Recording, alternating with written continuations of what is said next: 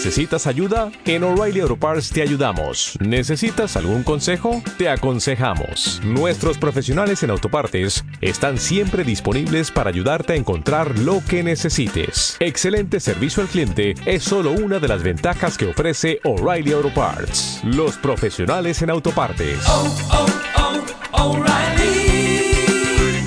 Auto Parts.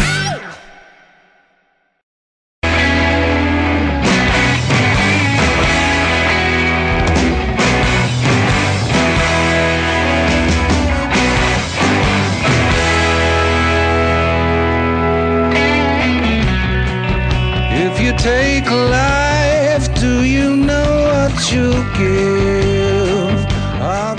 You won't lie. Desde. Desde la. Vale. Joder. Desde los pies de, de Lolita, en Albany, California. No, Albany, Nueva York. Esto es licencia para filmar. El programa que semana tras semana pone nervioso a su locutor por la inmensa campaña publicitaria que hemos desplegado. Por favor, ¿qué, es esto? De, repente nos hemos visto empapelados nuestras más, nuestras más preciadas universidades, nuestros comercios, nuestros colegios. Todos, todos, eh, todos nos hemos visto ahogados casi por la inmensidad de los carteles que nos han hecho aquí el señor, el caballero Víctor. Con la impresión de mi madre, que hay que agradecerle la impresión y el aparato logístico para los carteles. Bueno, pues ya, ya podemos darle un descanso a tu madre, que paso pagamos aquí unas cuotas que nos, nos, no- nos lo hacen ellos, nos lo pagan ellos, hombre. Para eso pagamos. Y bueno, aquí el que os ha hablado pues es el señor Víctor, que es uno de, de, de las personas que hacen posible esta, este programilla, esta persona que hace posible la difusión. ¿Qué más hemos hecho, Víctor, aparte de los carteles? Cuéntanos. Poner muchas entradas en el blog, es importante.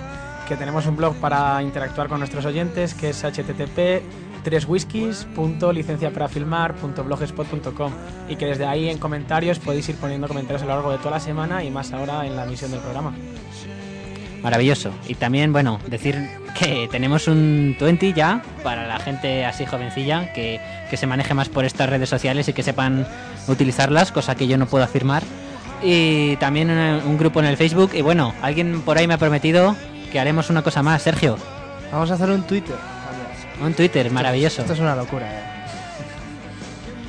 Bueno, y seguimos entonces, seguimos presentando a gente. Cristina, Hola, buenas. ¿tú qué vas a hacer por el programa? Yo ya lo estoy haciendo. Estoy colaborando en el blog, colaborando en Twenty, atrayendo oyentes. Atrayendo oyentes, sobre todo. Yo, yo cada vez veo a gente que, que no conozco, gente que no me suena de nada, pero digo, vale, venga.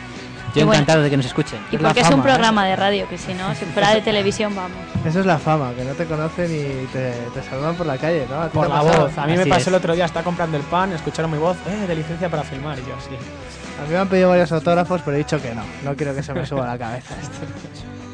Bueno, y también tenemos a Débora. Hola. Y Débora, bueno, Débora, ¿qué vas a hacer tú por el programa? Cuéntanos.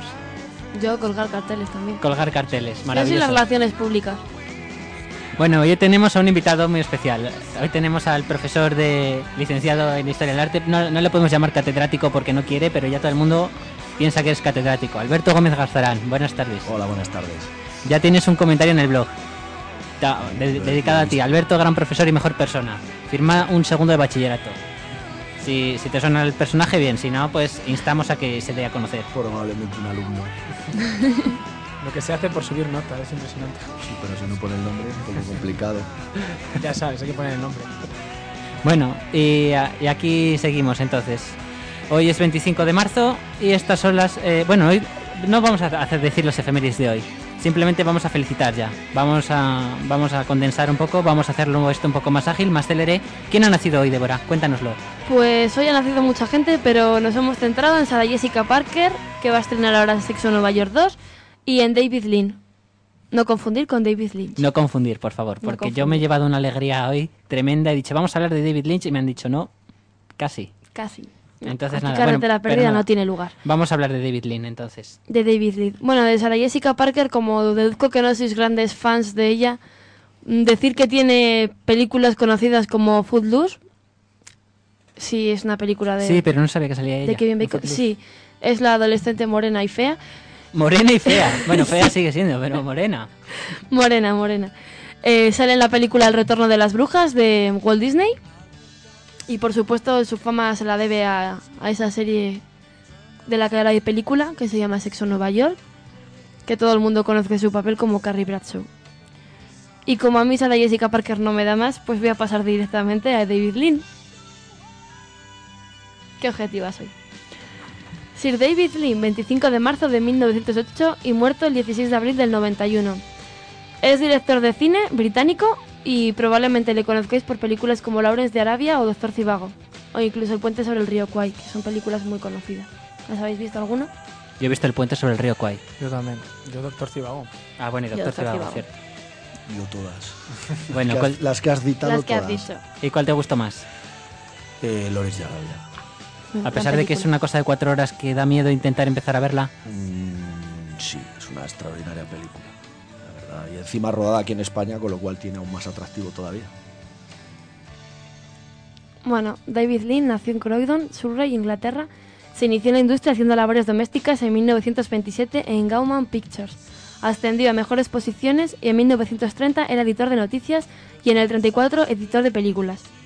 Editó películas como Es- Escape Me Never Pygmalion, Paralelo 49 y One of Our, bueno, en inglés, One of Our Aircraft is Missing en el 42. Sus primeros cuatro trabajos como director fueron basados en obras de Noel Coward, con quien codirigió la primera de ellas, In Which We Serve, en el 42. La más notable de este grupo fue Brave Encounter 45, que compartió una palma de oro en Cannes. Más tarde, esta es la parte que más me interesa, ha dirigido dos adaptaciones de obras de Charles Dickens, Grandes Esperanzas y Oliver Twist, pero por supuesto no es la versión de la que hablamos el otro día. Las superproducciones por las que es más recordado, en el 57 El puente sobre el río Kwai, por la que ganó un New York Film Critics Award y un Oscar. También ha ganado un Oscar por Lawrence de Arabia en el 62 y después del éxito de Doctor Cibago vino, vino la no tan exitosa Hija de Ryan en el 70. A mí Doctor Cibago es una de esas pocas películas que me gustó más que el libro. Porque es radicalmente distinta.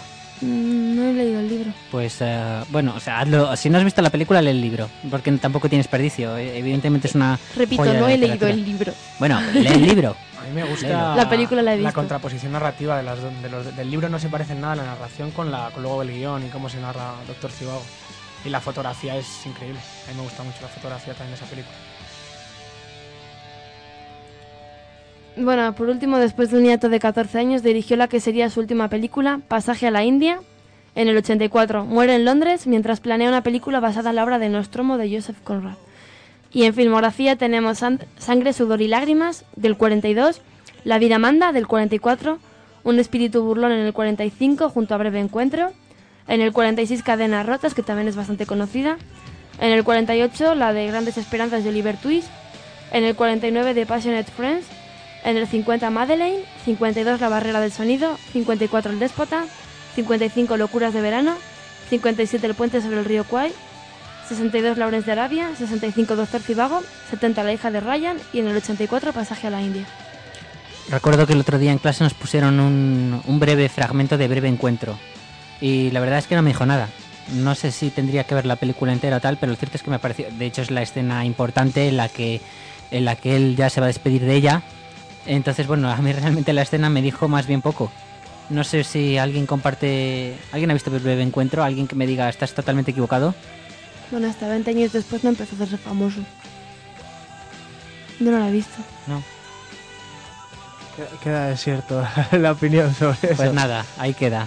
Yo de- estoy. De David Lynch siempre quedan pues esas superproducciones que habéis mencionado, sobre todo pues El puente sobre el río Kwai, Lawrence de Arabia, y yo me parece una de las mejores películas, que es la, la última que has mencionado, que hizo que es Pasaje a la India, que es un- una película extraordinaria, también basada en una novela magnífica, y la adaptación de la, adaptación de la, de la novela es extraordinaria, aparte que tiene una presencia de actores, es un, está ambientada en la India y demás, un, una novela de un corte realista con una interpretación magistral de además de, de su actor fetiche que es eh, Alec Guinness y es una película extraordinaria yo la recomiendo verdad siendo su, su testamento digamos fílmico Muy bien, pues eh, hasta aquí entonces eh, nuestras efemérides particularísimas.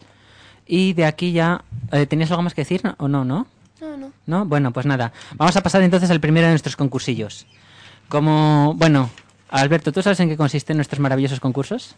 ¿No? Bueno, pues nada, aparte de que ya la inmensidad de nuestros oyentes se siente insultada, no, no tenemos ningún problema en, en explicarlos. El primero de ellos, vamos a poner el corte de una película, vamos a intentar que la identifiquen y bueno, ahora como tenemos el blog, tenemos lo de las redes sociales y también tenemos un correo que no lo he dicho, donde podéis eh, enviar pues las respuestas a los concursos, las, eh, sugerencias que tengáis, las recomendaciones que queréis que hagamos o incluso la música que queréis que pongamos, es licencia para filmar gmail.com.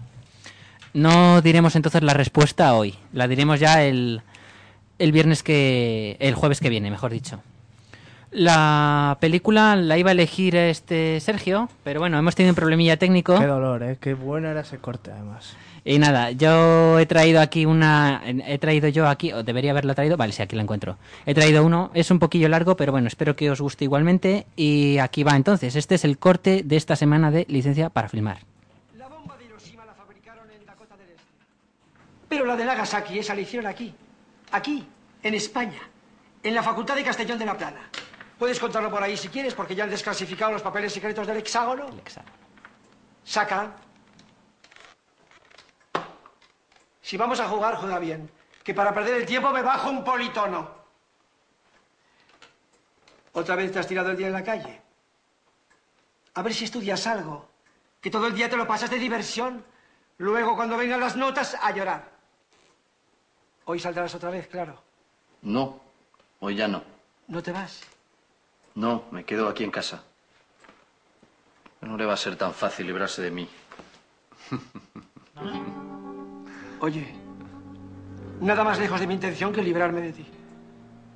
Que ya lo sé, Onofre, que era una broma. Pero sí creo que me estás malinterpretando. Te he preguntado si te ibas solo por rutina, por, por, por, por hablar de algo y tener una relación un poco cordial y no esa cosa de alquilarte esto y ya está. Onofre, que, que no pasa nada, que es... Ibas tú y entiendes todo lo contrario. Que quiero librarme de ti. Con este nivel de confusión no vamos a llegar a nada. Dime las cosas claras, que yo solo quiero que estemos todos bien. Mira ahí, ahí. Ah, siempre empiezas así y siempre pierdes. Ese es tu problema, moco. La anticipación. La anticipación. ¿Crees que por sacar un peón ya me vas a dar jaque mate? Pues no es así. No es así. Nada es así de fácil. Y en el ajedrez y en la vida. Por eso estás así de prestado a tus años. Anticipación, zoquete. Anticipación. Bueno, Onofre, yo me voy a mi cuarto a estudiar. ¿Qué es eso de que te vas? Como no atinas, pues ala, a irte. ¡Cagón! ¡No te muevas! ¿Conoces a Pili? La de la Concejalía de la Juventud. Sí, es una chica muy agradable. Te tiene un aso que no te puede ni ver. Está con unas ganas locas de echarte. Si has encontrado por ahí una casa a 40 euros, no importa, pero si no la has encontrado, yo que tú me andaba a tientas, chavalín.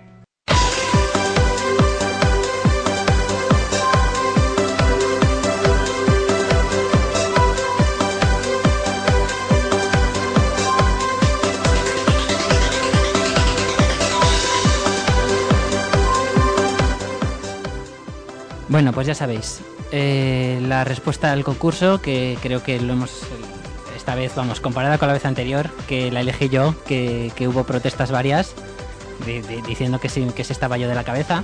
Bueno, pues creo que esta vez es, es bastante más asequible, más sencilla. Creo que el corte pues define muy bien la película, define muy bien varios personajes, dice nombres, dice incluso de dónde ha sido hecha. Y creo que es casi como un buen resumen de la trama. Entonces, bueno, aún Pero así. yo es- no creo que sea fácil para la gente, ¿eh?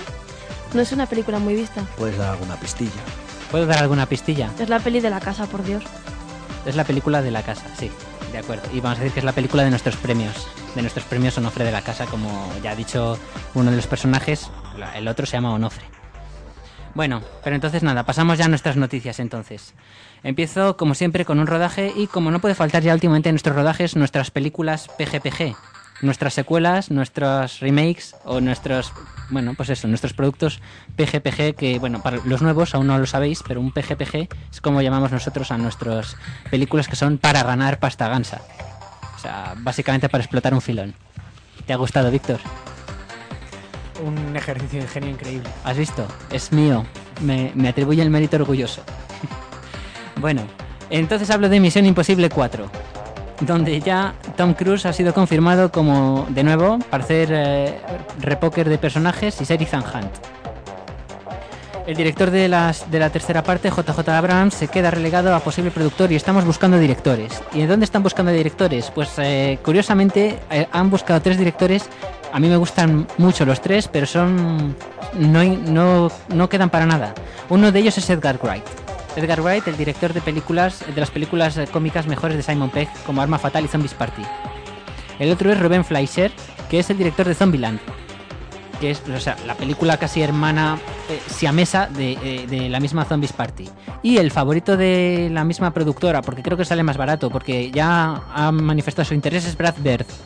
¿Y quién es Brad Bird? Pues Brad Bird es el director de películas muy buenas, pero con una, con una característica común que no tiene eh, la misma la, la- la misma misión imposible. Estas películas son El Gigante de Hierro, Los Increíbles y Ratatouille. Un director de películas de animación es el favorito para dirigir Misión Imposible 4. Esa es la noticia. ¿Cómo, ¿Qué os parece? A mí Ratatouille me gustó mucho. A mí me gustaron las dos de las tres que he visto, me gustaron. Gigante de Hierro es también muy buena película. No la he visto. De esas tres películas de animación creo que son las tres bastante, bastante correctas. Los Increíbles es una película además muy, muy divertida. Sí. Con muchos guiños a- además a la historia del cine. No sé si la habéis visto. Hay un personaje que es la que diseña los trajes. Sí. La persona que diseña los trajes de los Increíbles es un homenaje a la, a la mejor diseñadora de la historia del cine de vestuario, que es Edith Heath, que era la diseñadora de vestuario de, de todas las películas de Alfred Hitchcock, de Howard Hawks, de incluso hasta John Ford.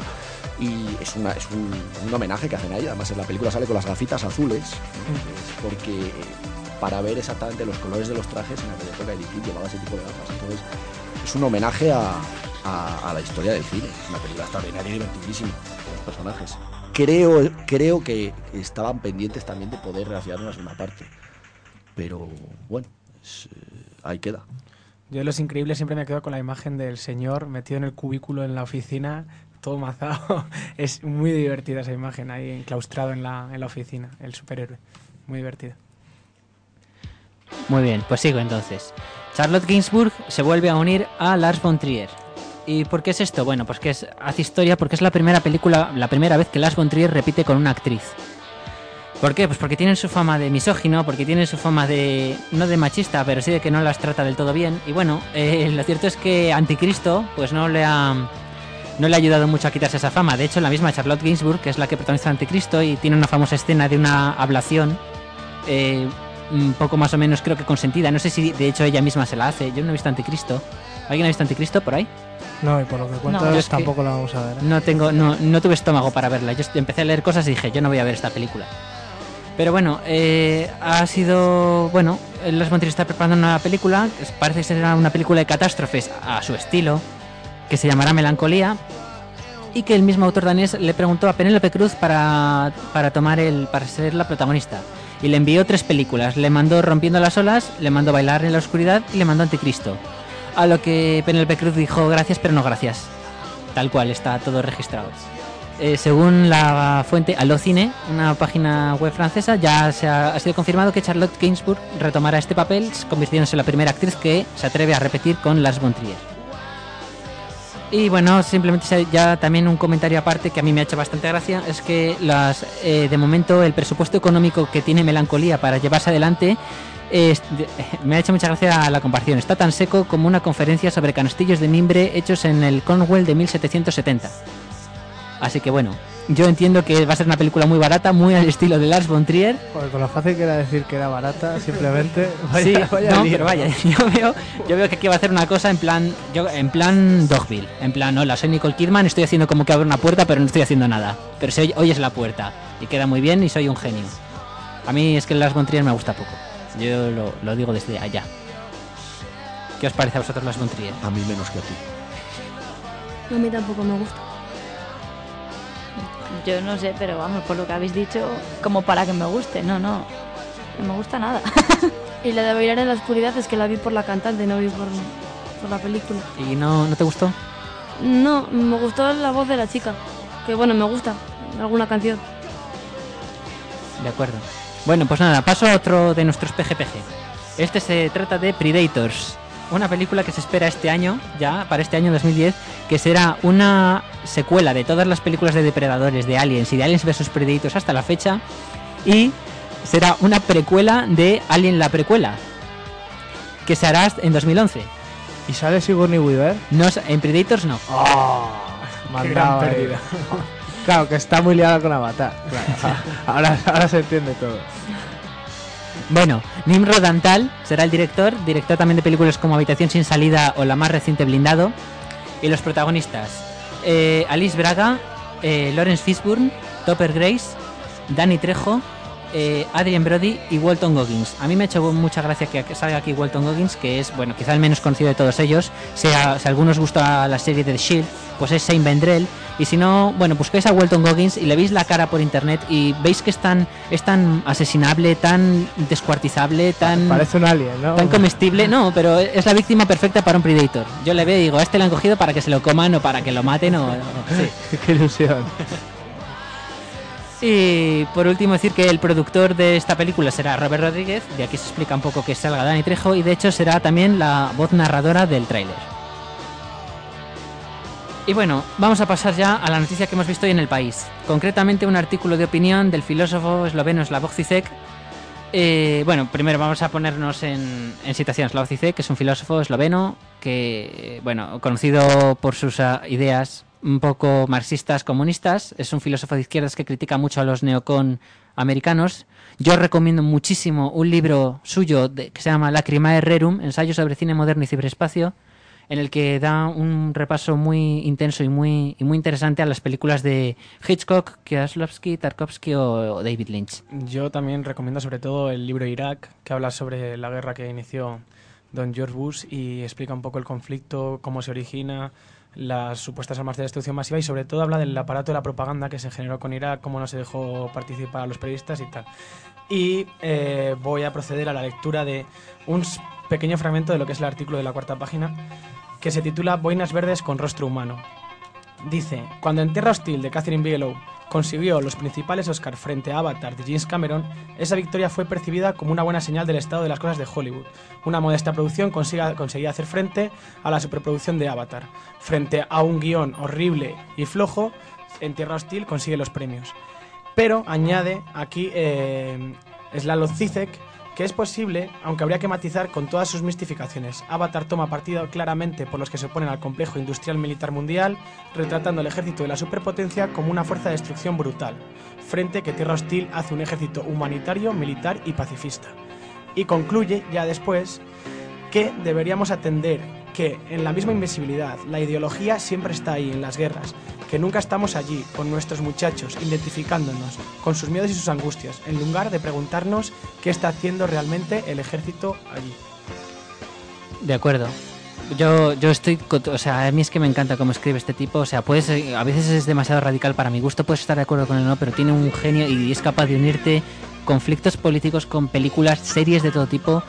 Yo estoy, bueno, este es un comentario que hicimos hace tres programas cuando ganaron los Oscars, que estamos diciendo que Avatar se estaba, era una película, bueno, una superproducción, pero no dejaba de tener un ambiente ecologista, no dejaba de tener una ideología anticolonialista, sobre todo, frente a Tierra Hostil, que hacía una perfecta glorificación de los militares que están haciendo ahí, una misión humanitaria en la que no se mata nunca un talibán, siempre matan cuando son atacados, y entonces son dos posturas de ver el, el ejército. Entonces, Avatar es una, una corriente en el cine como Boinas Verdes, la película de Boinas Verdes, que hace del ejército humanitario, que es meterte en la piel de, del militar, en ese conflicto psicológico, en esa angustia interior que tiene el militar por estar ahí, y en el fondo intenta eh, disuadir un poco la idea política, lo, por lo que realmente están ahí esa gente y el motivo ideológico por el que están ahí.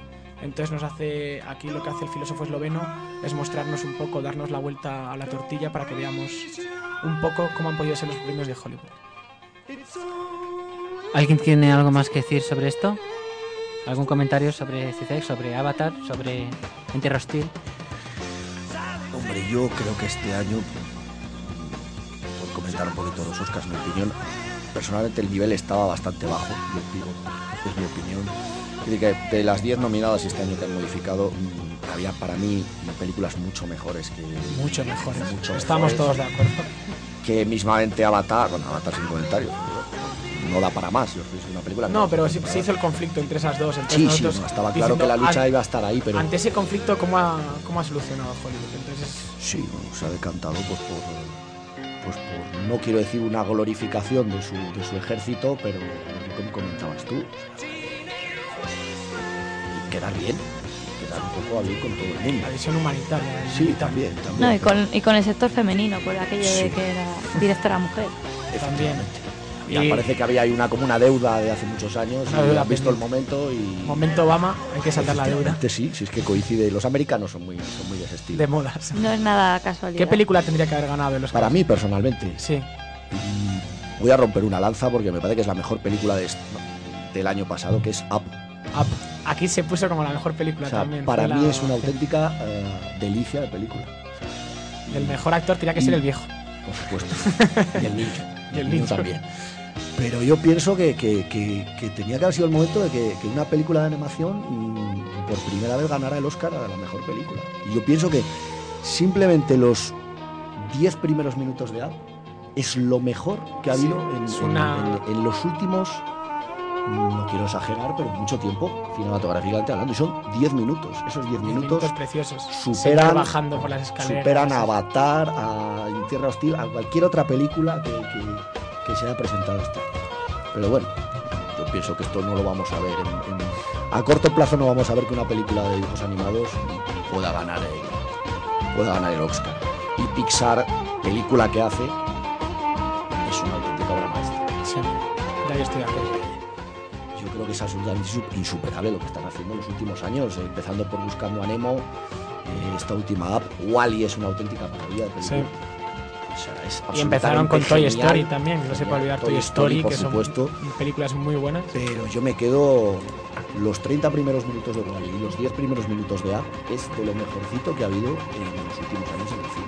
Wally, que hacía tiempo que es un homenaje al cine mudo. Por supuesto. Y es Chaplin, una cosa. es- es Chaplin en es un Chaplin, robot, sí, es, es, eh, increíble cómo hacen la caracterización. O sea, y bueno, y, y este- ya os digo, yo para mí personalmente, eso está a años luz de lo que se está haciendo últimamente en, en el cine. Pero bueno, veremos a ver si, si, Si se dan cuenta. si se dan cuenta de ello. Sabemos que nos escucha mucha gente de Hollywood, así que, que tomen Ahora nota. mismo estoy, estaba comentando uno del jurado. Y no creo que le esté gustando mucho lo que está escuchando aquí.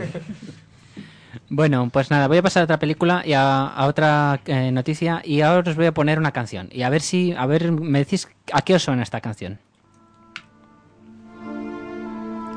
Lista de cine. Maravilloso. No llega ni a la parte famosa, ya sabías que era. Claro, por supuesto, es una banda sonora increíble. Bueno, pues así es. Bueno, voy a hablar de la lista de Schindler. Como seguramente hayáis oído o leído, hace recientemente, hace poco, ha salido la una de las listas a la venta. Ha, sa- ha salido a subastar una de las listas de Schindler.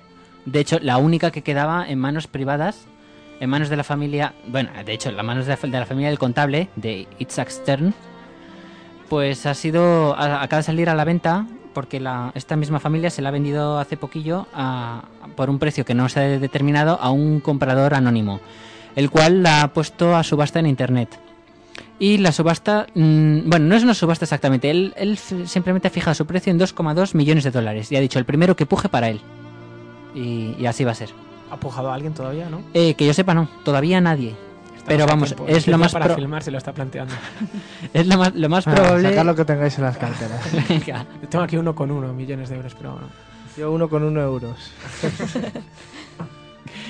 Es probable que también como están las otras, bueno, de las listas que se que hay, que ha habido como siete versiones de la lista, solamente sobrevivieron cuatro. Una se encuentra en el Museo del Holocausto en Estados Unidos, otra en los archivos federal- federales de Alemania en Koblenz y otros dos en el Museo Yad Vashem en Israel. Por lo tanto, lo más probable es que esta también acabe en un museo. Yo, vamos, yo es- estoy prácticamente convencido de que es así. Y bueno, eh, van a decir que esta lista evidentemente son como 13, hasta 13 páginas con los nombres de 801 hombres judíos con sus fechas de nacimiento y oficios, fechada el 18 de abril de 1845. Así- 1800. 1900, he dicho 1800. Sí. He metido la patita. Eh, sigo. El profesor David Crow de la, de la Elon College, de la Universidad de Elon College de Carolina del Norte, es un experto en Schindler, ha visto una fotografía de la lista, dice que, bueno, evidentemente mm, no niega su importancia vital dentro de la historia contemporánea mm, mundial, Es uno de los manuscritos más importantes de la Segunda Guerra Mundial y bueno, eh, explica que los nazis eran fanáticos acerca de mantener registros, que hacían listas constantemente, que es una copia en papel carbón hecha en el momento en el que fue tipeada y bueno, mm, dice que las nueve o diez listas que presentó Schindler a los nazis se conocen colectivamente como únicamente la lista de Schindler. Bueno, ¿qué os parece? Siempre os tengo que preguntar qué os parece, no sale de vosotros. Venga, hombre. Que John, estas cosas sinceramente no les veo. Sabiendo la historia, sabiendo lo que ha pasado, está bien saberlo. Yo creo que esto tendría que ser patrimonio de la humanidad para un museo y que no tiene que venir ningún... eh, ¿Cómo decirlo? Cinéfilo de la Segunda Guerra Mundial, ¿no? Es que no sé, que pueda venir y pagar 2,2 millones para... Sí, más bien un anticuario o algo de esto que Sí. le gusten las, las cosas así. Bibliófilo a lo mejor también podrían interesarse por esto. No lo entiendo. Sí, que se lucre gente con, con todo eso que ha pasado, ¿no? En realidad es un poco cínico, yo creo. Que se O lucre. sea, a lo mejor yo, yo lo entiendo, a lo mejor estoy mal de pasta, tengo una lista de Schindler, pues la voy a vender Mira- por 2,2 millones. Mira que pero... yo creo que quien ha puesto esta subasta no está mal de dinero. Mira que me da, ¿eh? No, tengo la curiosa impresión de que va de eso, pero no sé, yo creo que también es un poco triste, la verdad. Esto tendría que ser patrimonio de la humanidad, que vaya a un museo, el del holocausto, al campo de concentración de Auschwitz, y que ahí se exponga para que todo el mundo pueda verlo y pueda darse cuenta de lo que ocurrió.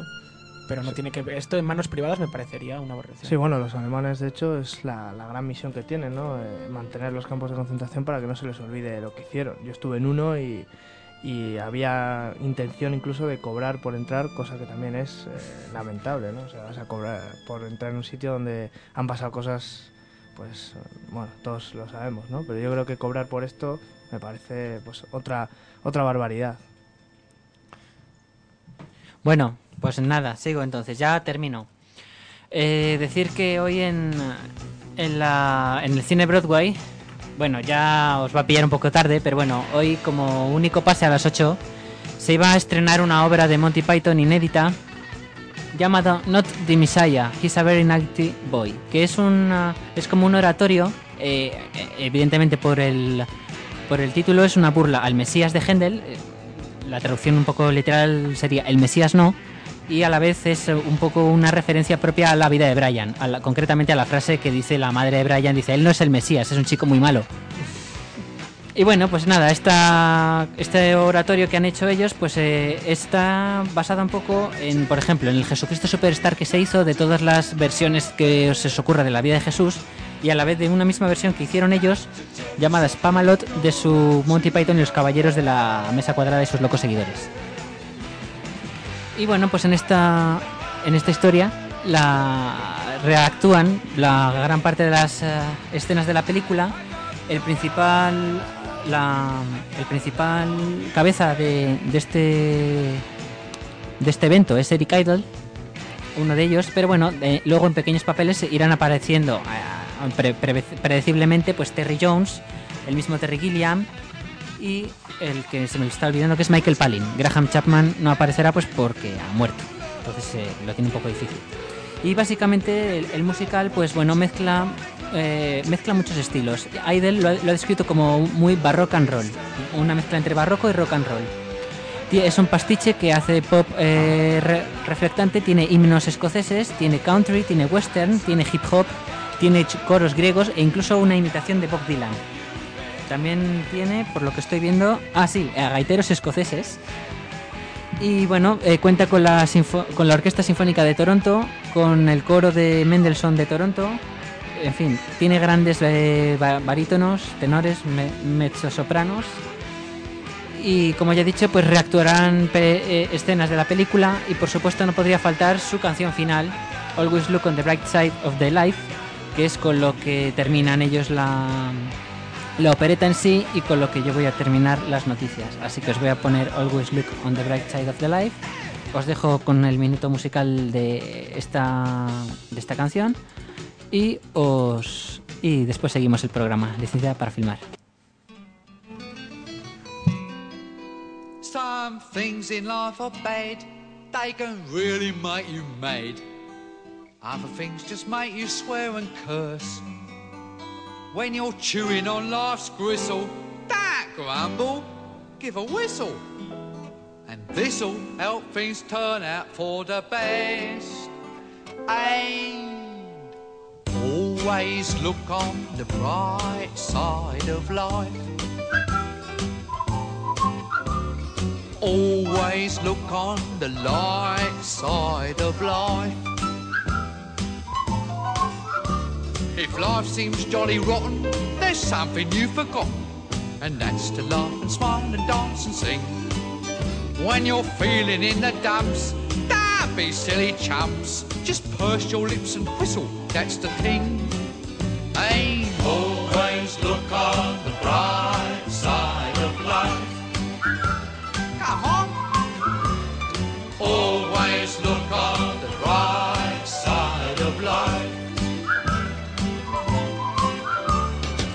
life is quite absurd, and death's the final word. You must always face the curtain with a bow. Forget about your scene, give the audience a grin. Enjoy it, it's your last chance anyhow. So always look on the bright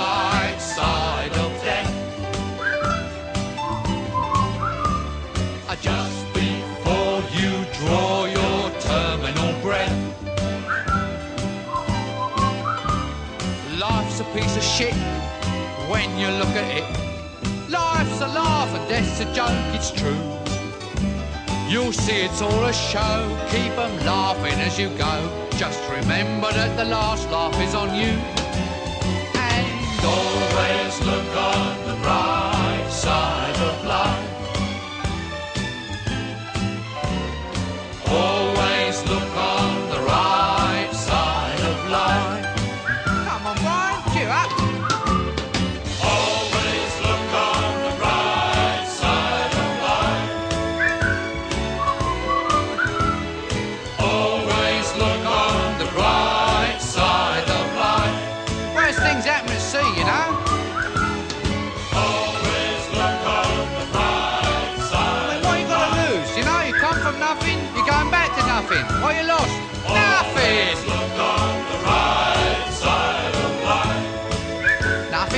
from nothing. You know what I say?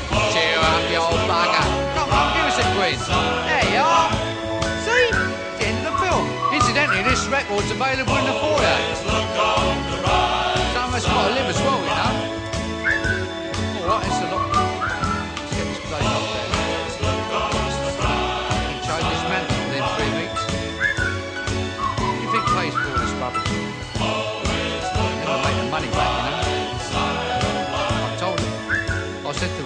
Bernie, I said, they'll never make that money back.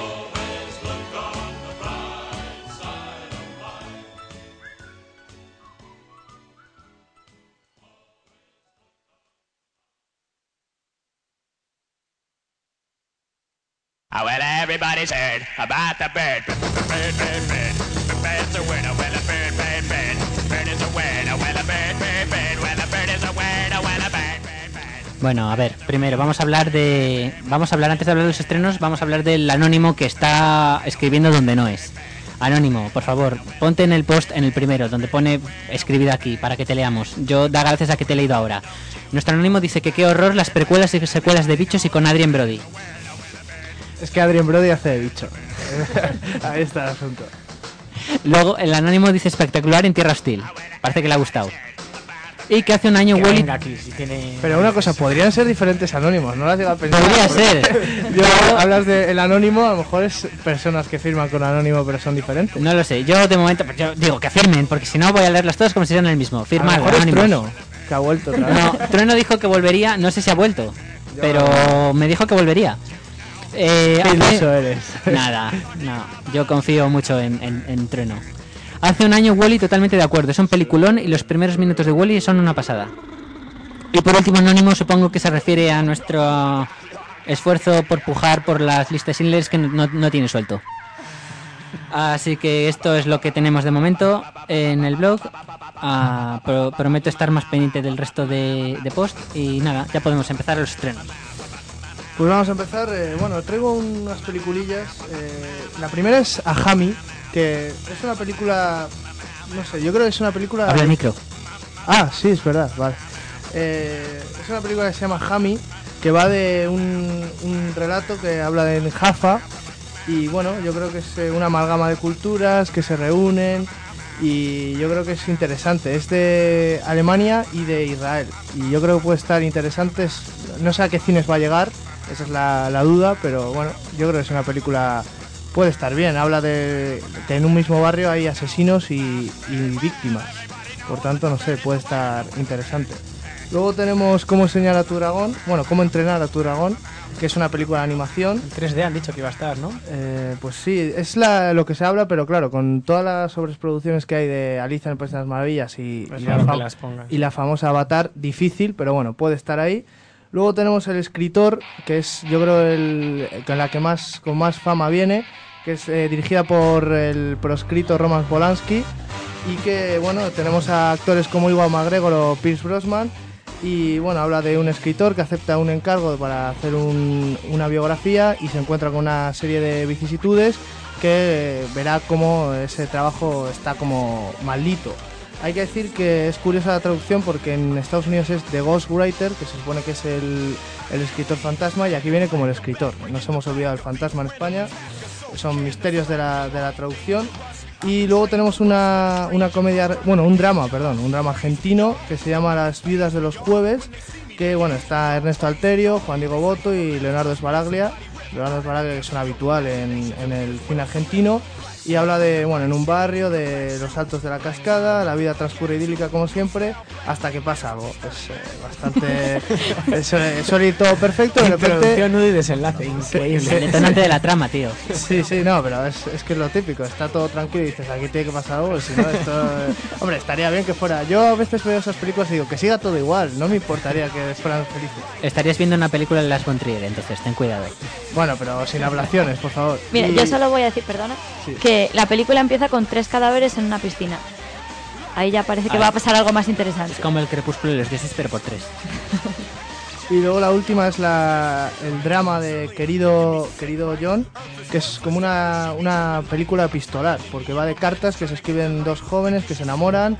La chica es una estudiante idealista y el chico es eh, marine en los Estados Unidos, en el ejército, y habla de lo, bonito, que se enamoran en dos semanas y todas las eh, cosas que pasan con su amor y bueno, el amor que es muy bonito. Yo iba a decir que viendo quién es el director sería igual de moñas que el diario de Noah. Es, es, es una película muy moñas, muy pastelona y fue la gran obra maestra que, destru- que, des- eh, que ha destronado a Avatar de la taquilla americana. El director es Lars Halston. Es lo que os iba a decir, que, que no. que si os acordáis ha estado en el box office como unas tres semanas, ¿eh? Así Sí.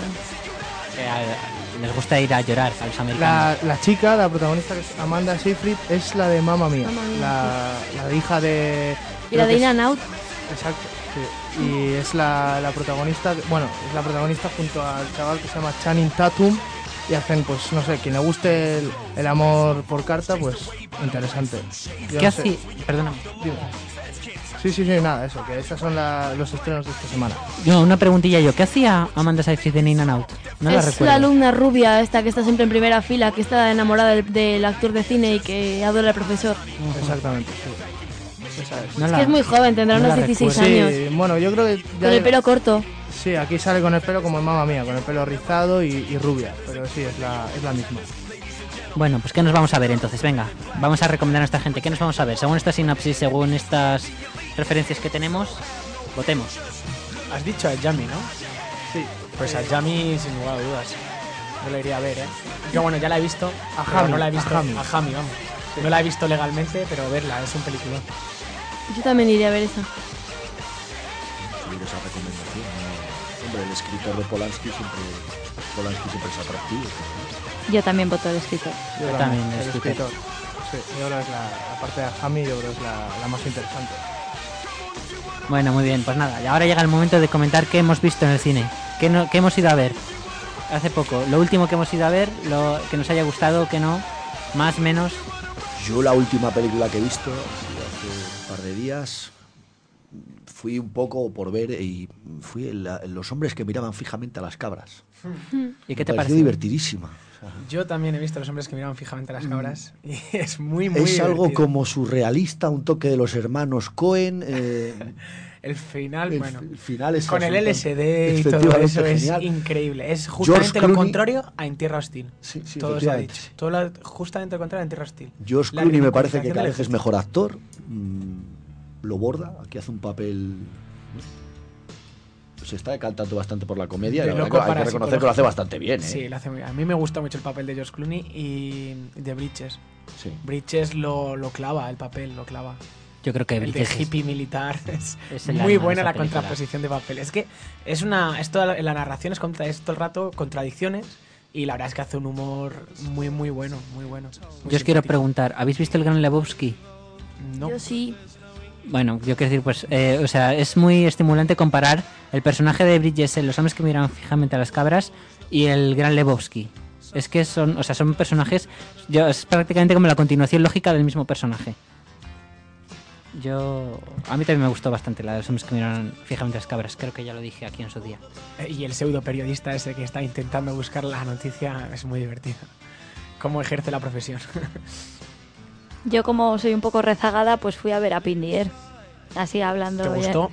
Y sí, mm, o sea, me esperaba bastante menos y me esperaba también más comedia, pero bueno, al final me gustó y creo que, que sin George Clooney esa película no sería lo mismo. Totalmente de acuerdo. No es porque yo sea chica y George Clooney sea un pedazo de hombre. Que todo Que hay que decirlo, también. que también, pero no sé, hace una interpretación muy, muy buena. Yo me quedo con el monólogo del final, el monólogo que está en el avión cuando ya le dan la. Bueno, La tarjeta. la tarjeta. Destripando Golden. finales. No, pero no se sabe qué va a pasar, no es ningún problema. De los 10 millones de No se destripa ningún final. Otra película más Golden- que la No, no, no, de verdad, no es, no es importante el argumento, ¿eh? es una coletilla que lleva todo el rato el guion. Sí, sí, y le dan la tarjeta y hace un monólogo ahí desde el aire muy bueno, muy divertido. Y las fotografías aéreas también están muy divertidas, como las mete. Yo he visto Green Zone, la de Matt Damon, y bueno, pues no sé, creo que es el, el rollo anti antibus pro Obama, que, sí que es muy, es muy lógico, pero no sé, veo que es lo mismo de siempre, ¿no? Eh, la búsqueda de las armas de destrucción masiva y el soldado que se conciencia y se da cuenta de lo que, de que está peleando por algo que no, y bueno, no he destripado ningún final, pero se ve, se ve. Yo creía que iba a haber una de, de Bourne y bueno, me encontré con otra cosa, pero es- se puede ver. Está bien, pero sin más. Bueno, pues entonces... ¿Qué? Que, no, que me estaban mirando a mí, digo que ¿Estabas yo no he ido al cine Ah, esta vale. semana. Bueno, pues nada, entonces ya, sin más dilación, vamos a pasar al box office.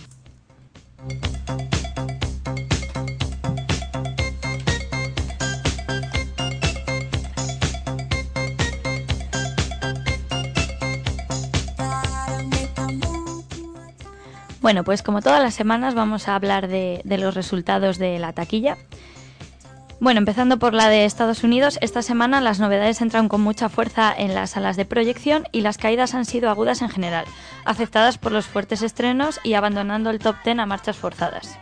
Este top 10 se resume en en el número 10 Remember Me, en el número 9 Our Family Wedding, en el número 8 Avatar, en el número 7 Sacer Island, en el número 6 Green Zone, en el número 5 Seas Out of My League, que ha recaudado un total de 19,95 millones de dólares.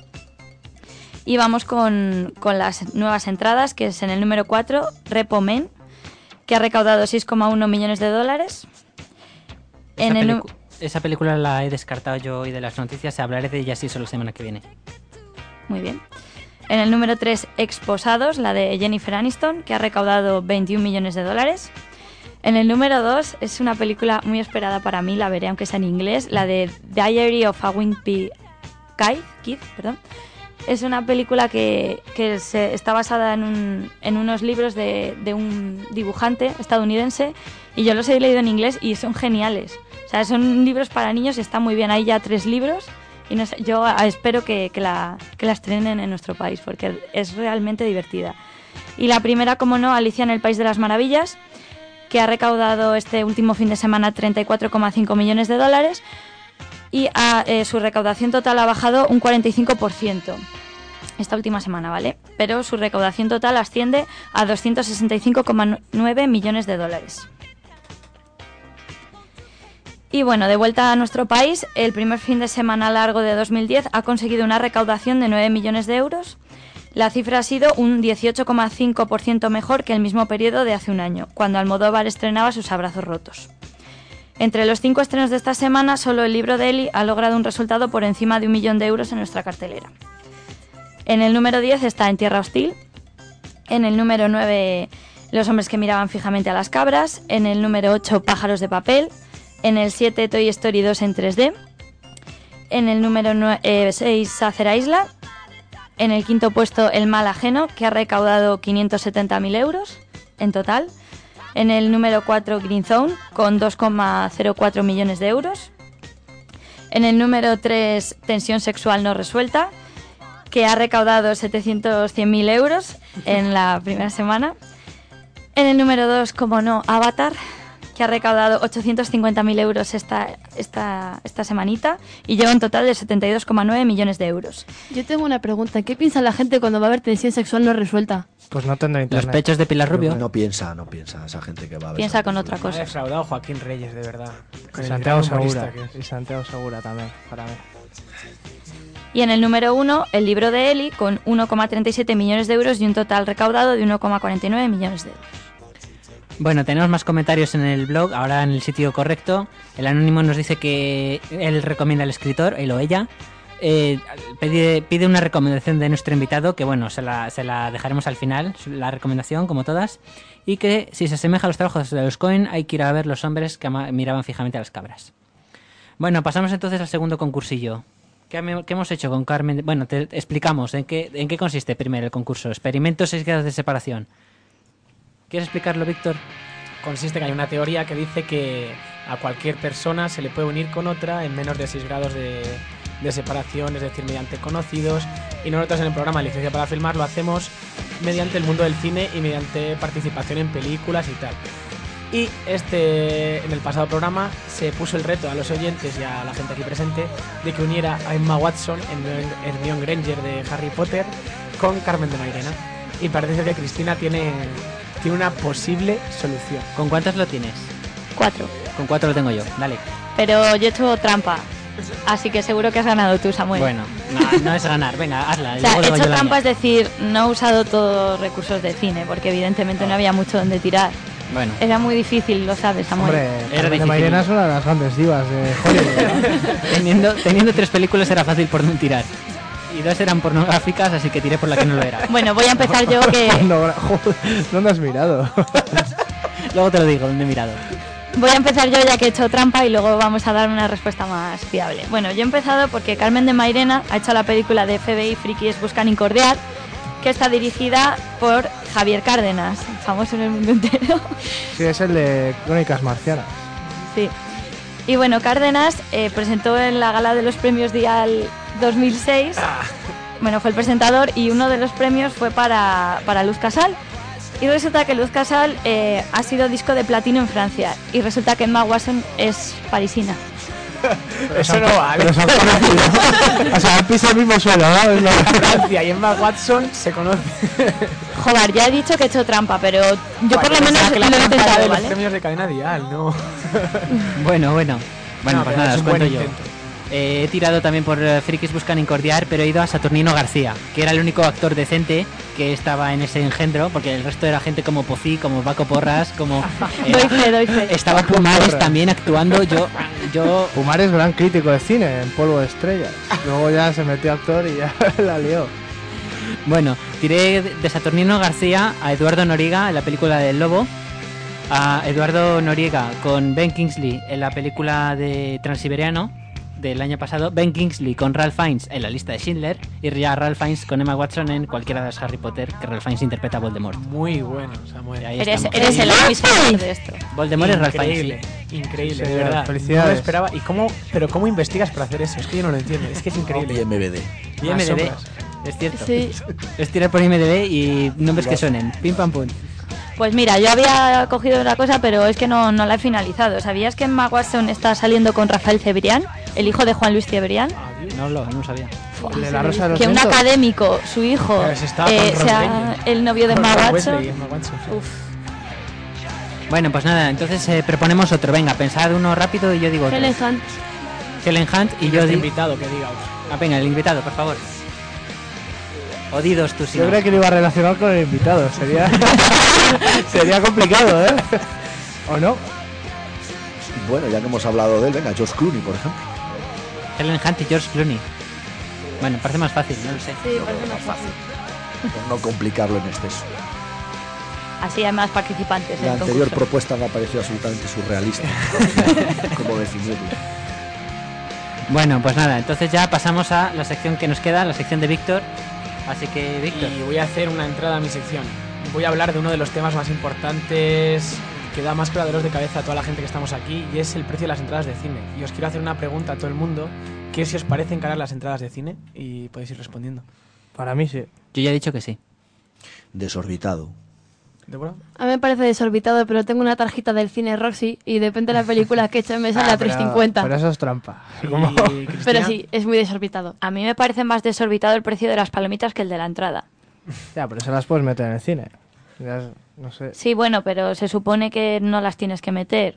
Yo llego a meter hasta, yo qué sé, mm, hamburguesas del McDonald's, y yo qué sé, un pavo en el bolso, pero... Sí, pero 500 pelas un refresco, por ejemplo, 3 euros y pico que vale. Exactamente, por lo menos los actores se lo han currado más que la tía que me ha echado la Coca-Cola.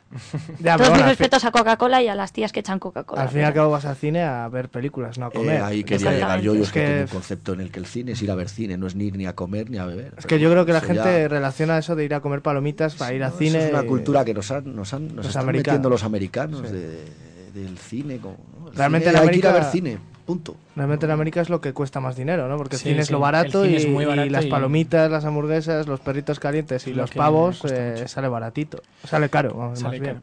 Pues bueno, pues en la sección eh, que se llama Hablar de cine, que ya la hemos bautizado, vamos a hacer cuatro secciones. En la primera hemos preguntado a gente de la calle. En la segunda voy a ir a hablar con el director de los cines Broadway para que nos explique cómo se lleva todo el pastel, quién se lleva más, las productoras, los cines propiamente. En la tercera entrega voy a hablar con los cines Manhattan y en la última nos vamos a ir a los Casablanca que hacen más cine independiente Los cines minoritarios. y que se puede dar a entender también que estos eh, tengan que poner unos precios más altos porque la, la distribución de las películas cuesta más, pero tampoco es así, es decir, están en, están en la media. Entonces, no sé nada y me voy a salir a informar, voy a salir a la calle, voy a hacer de reportero de a pie y voy a intentar traer tres buenas tres buenos capítulos de la nueva sección. Y ahora, pues va el primero. Si quieres, Samuel. Recuerdo bien aquellos 400 golpes de triunfo y el con el pequeño desertor Antoine Duanel. Playa través, buscando un mar que parecía más un paredón. Hoy, en el tercer capítulo de Hablar de Cine, la sección más joven del programa, vamos a hablar de uno de los temas que a todos los cinéfilos afecta, que supone un quebradero de cabeza constante y que no deja indiferente a nadie. Vamos a hablar del precio de las entradas del cine. En la primera entrega de este tema conversaremos con la gente de la calle. ¿Son caras las entradas?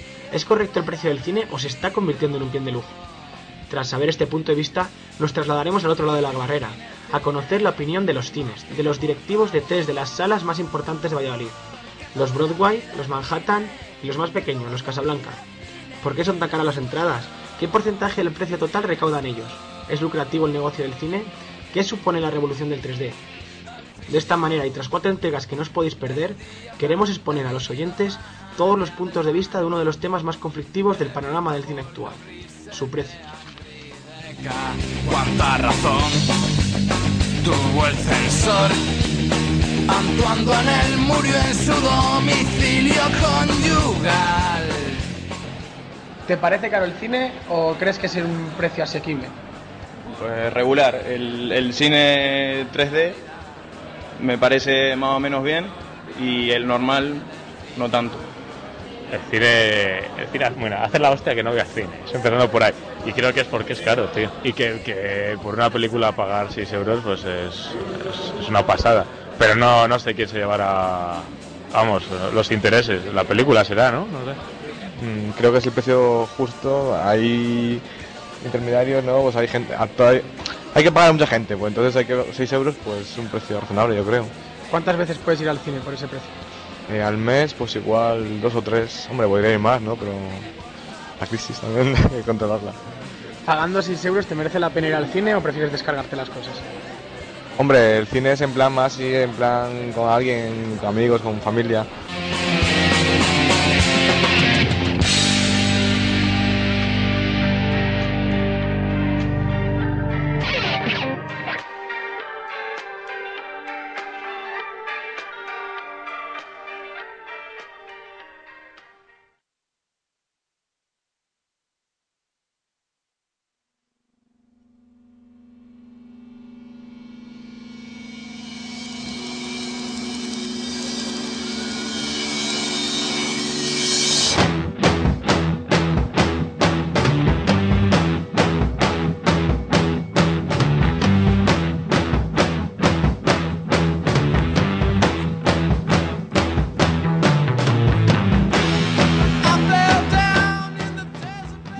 Pues ya nos vamos a ir despidiendo, vamos a pasar a nuestras recomendaciones, así que por favor, nuestro invitado el primero, Alberto. ¿Cómo te lo estás pasando, Alberto? Genial, la verdad que genial. Yo reconocerlo. Bueno, me comentasteis una película, no sé, de- te he preguntado antes de, antes de venir si algo es algo en particular, algún género o demás. Me has dicho que la que yo quisiera y de la época que quisiera. Bueno, mi recomendación es de, es de un director, yo no sé si habréis oído hablar de él. eh, ahora mismo, bueno, creo que el año pasado se cumplió el centenario de su nacimiento y es un director digo, francés de origen ruso que se llama Jacques Tati. Yo he visto Mi tío. ¿Eh? Mi tío, Mi es, la, tío, es la la- película que iba a recomendar. Maravillosa película. Es una película excepcional. bueno, pues por dar información, ganó el Oscar a la mejor película extranjera y es, Jacques Tati es uno de esos es uno de esos genios. Yo le considero un auténtico genio en la historia, dentro de la historia del cine. Eh, si no recuerdo mal, tiene además hechas escasamente, eh, no sé son cinco o seis películas, no tiene más a lo largo de toda su carrera.